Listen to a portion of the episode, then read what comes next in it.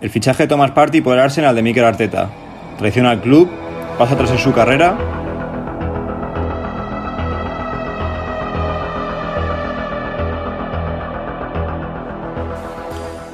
Ayer, 5 de octubre de 2020, se cerraba a medianoche el que ha sido el mercado de fichajes más atípico de la historia del fútbol y que, después de la incorporación de Luis Suárez, ha acabado convirtiéndose en una pesadilla protagonizada por personajes con nombre y apellido para el Atlético de Madrid, Thomas Partey, Arsenal Fútbol Club y Mikel Arteta. Para poder valorar correctamente si el traspaso de Thomas Partey al Arsenal ha sido una traición por parte del jugador, si el club puede haber hecho algo más por él, si la cláusula era demasiado baja, primero quiero que nos retrotrayamos a la temporada 2018-2019 en la que Thomas Partey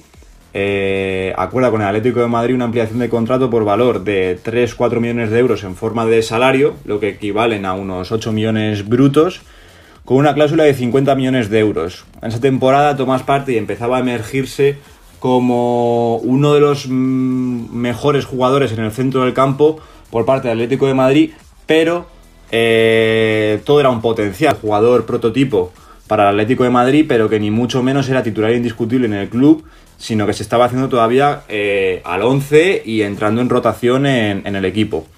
Las campañas de Thomas Partey eh, empezaron a ser bastante buenas y sobre todo lo que yo valoro de Thomas Partey en esa temporada fue el compromiso que tuvo con el club, ya que eh, creo que solo estaba Juanfran en el lateral derecho y Tomás tuvo que acomodarse a esa posición en muchos partidos. Y también es, un caso parecido al de, al de Marcos Llorente, en el sentido de que es un jugador que es eh, medio centro de base,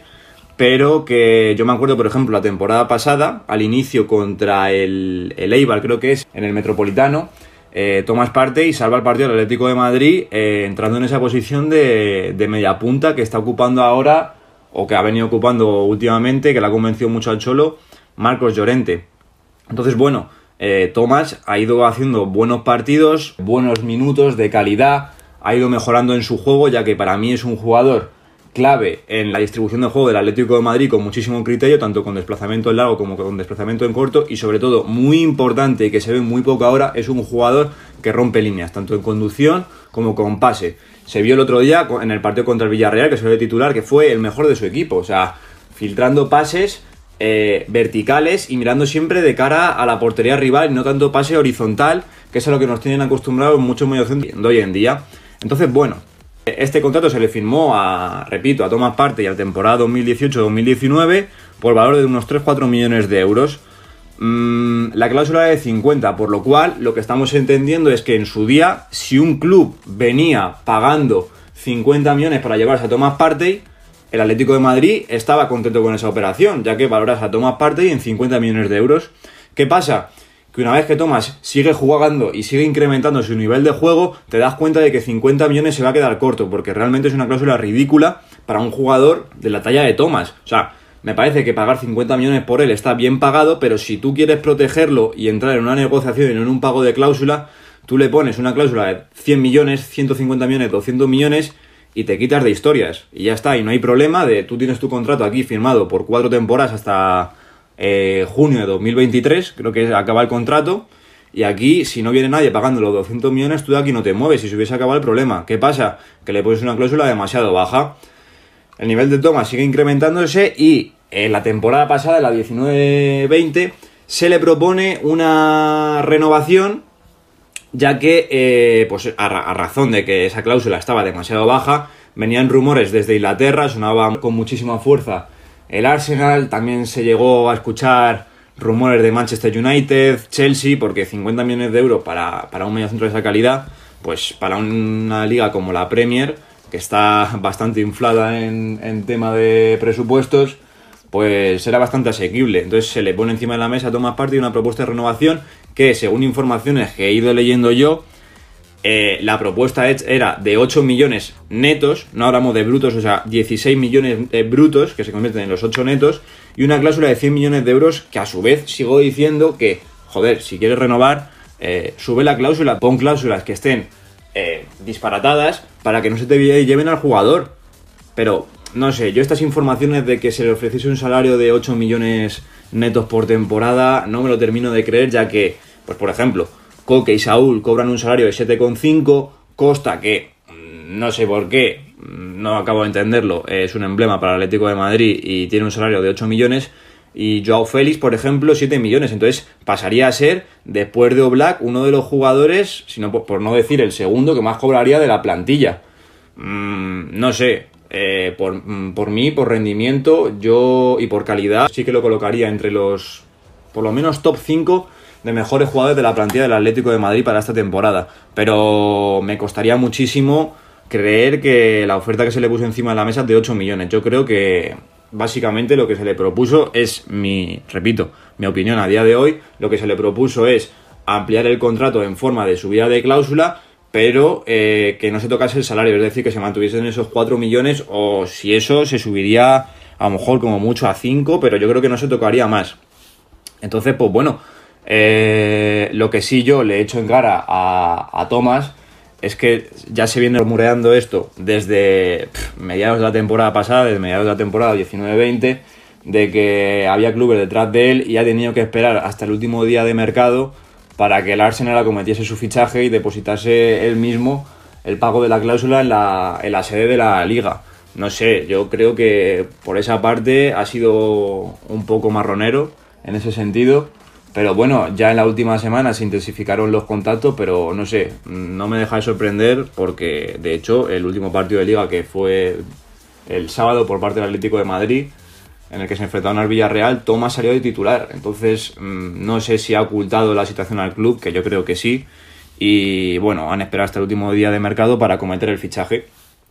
Eh, por parte de, del Arsenal, bueno, totalmente lícito, paga la cláusula, eso sí, el Arsenal, que con esto de la pandemia eh, ha despedido a un montón de empleados, que se viene ahora criticando muchísimo en las redes sociales porque está saliendo a la luz esas noticias, y se ha gastado cerca de los 90 millones en este mercado de fichajes para, para incorporar jugadores a su, a su plantilla. Entonces, bueno, ya hay cada uno con su criterio. Pero bueno, lo que es el fichaje, em, yo por parte del Arsenal no, no tengo nada que reprocharle, ya que bueno, depositan la cláusula y se llevan al jugador. Y por parte de Thomas, pues mira, sinceramente eh, quería hacer la comparación, eh, sobre todo por similitud de, caso y de posición, en lo que pasó con Rodri Hernández, ya que Rodri Hernández se fue por 70 millones al Manchester City y no fue nada criticado, jugador que era canterano del Atlético de Madrid, pero ¿qué pasa? Que le echaron del Atleti. Rodri en su día le echaron del Atleti y tuvo que buscarse la vida en el Villarreal. Y cuando se dieron cuenta de que era un muy buen jugador, el Atleti lo repejó. Y vino el City y pagó 70 millones. Por lo cual el Atleti, pues bueno, no tenía mucho que reprochar porque es un jugador el que en primera instancia ha echado. ¿Qué pasa con Thomas Partey? Pues que es un jugador que poquito a poco eh, ha ido entrando en el club, ha disfrutado de varias cesiones en algunos equipos, creo que estuvo cedido en el Mallorca, si no me equivoco. Y bueno, yo recuerdo en 2016, cuando empezó a entrar en dinámica del primer equipo, que, que vamos, sonaban rumores de que el Chelsea ofrecía 20 millones y el Atleti lo daba con un lazo. O sea, aquí se ponía a Thomas de que era un paquete, de que no valía para nada. Y bueno, para mí ahora mismo eh, hubiese sido y era el, mejor jugador que tenía el Atlético de Madrid en el centro del campo. Por rendimiento, muchísimo, mm, vamos, estaba ofreciendo muchísimo más rendimiento que jugadores como Saúl y como Coque, que bueno, que para la afición tienen mm, crédito infinito y para mí llevan dos, tres temporadas a un nivel muy, muy, muy, muy bajo en relación al cariño que se le tiene, simplemente porque, porque bueno, para ellos es una institución, pero no dejan de ser igual de canteranos que ha sido Tomás. Lo que pasa que, bueno, Tomás ha sido criticado y, se ha dicho que era un paquete desde el primer día. Y Saúl y Coque, pues no han tenido esa vitola y se les ha catalogado de cracks. Entonces, repito, Tú veías hace cuatro años con muy buenos ojos que Chelsea se lo llevase por 20 millones, todo el mundo decía que vamos, que menudo atraco se le hubiese hecho al Chelsea en su día, y al final te has dado cuenta de que 50 millones se ha quedado demasiado corto para un jugador que, que bueno, que deja al Atleti, que, que sale criticado, tampoco lo entiendo porque, bueno, se ponen aquí la gente a despendolar de que menuda traición, de que, que, bueno, que eso, que sí, que estoy de acuerdo en que pagar la cláusula el último día de mercado es un putadón. Pero, pero bueno, que para hablar de tradiciones yo creo que el Atleti primero debería de lavarse las manos porque que se lo digan a jugadores que han ofrecido un rendimiento excepcional a lo largo de toda su carrera en el club y que cuando cumplen los 30 años se olvidan de todo eso y se va renovando de añito en añito para poder quitárselo de encima rápido, que yo económicamente lo apoyo. Pero Que, que, bueno, que para yo creo que para hablar de tradiciones y para valorar lo que es un jugador dentro del Atlético de Madrid, primero habría que, que lavarse un poquito las manos. Y luego, bueno, para compararlo, igual que lo hemos comparado con Rodri Hernández, en el que, bueno, repito, no ha sido absolutamente criticado. Se catalogó de que, bueno, que el jugador que, que buscaba otro estilo, que, que no se acomodaba al estilo del Cholo, que estaba hecho de otra pasta, que tal. Pues para mí Tomás Partey es un jugador que tiene una calidad impresionante para jugar en el centro del campo de cualquier equipo del panorama futbolístico europeo, pero que, que bueno, que sí que se se cataloga como traición porque este sí es canterano y se le ha dado todo, mientras a Rory Hernández le echaste, repito. Pero bueno, estas son cosas que, que no salen en la prensa y sobre todo no salen entre la afición del Atlético de Madrid. Pero bueno, yo ahí lo dejo como mensajito, si alguien lo escucha, que, que se apunte esto. Y luego, por otro lado, para compararlo con un caso que en este caso sí es similar, porque es canterano al que se lo has dado todo en este sentido, es decir, que no lo echaste y lo subiste al primer equipo, el Lucas Hernández, el cual el Bayern de Múnich, estando lesionado, repito, estando lesionado, cuando pudo haber bajado muchísimo eh, su valor de mercado, eh, pagó 80 millones al Atlético de Madrid en la temporada 2018-2019 para incorporarlo en la 19-20, estando lesionado, repito. Pero esto sí es un traidor. ¿Por qué? Porque según tú lo has dado todo, solo has subido al primer equipo, eh, la has puesto titular, pero, o sea, no sé, o sea ha sacado 80 millones de euros por un jugador que, ya se está viendo en el Bayern, que se le ha comido Alfonso Davis. O sea, no sé, mm, para mí era muy buena operación, igual que la de Rodri al City, no, no dejan de ser muy buenas operaciones, pero bueno, yo sigo diciendo que la crítica que se les hace es porque son canteranos, no se han marchado en ningún momento y ahora de repente dejan el club, pero luego en el caso, repito, de Rodri Hernández, como si le echaste en su día del club, eh, te, lavas las manos y quedas de niño bonito diciendo que bueno, que buscaba otros estilos, que Guardiola le quería, que es un perfil muy Guardiola, el perfil Busquets, que no está hecho para el Atlético de Madrid, que le entendemos, que no sé qué. Bueno, que quede claro. Pero bueno, eso, que para cerrar, que a Thomas, eh, en principio, las informaciones que han ido saliendo es que en 2020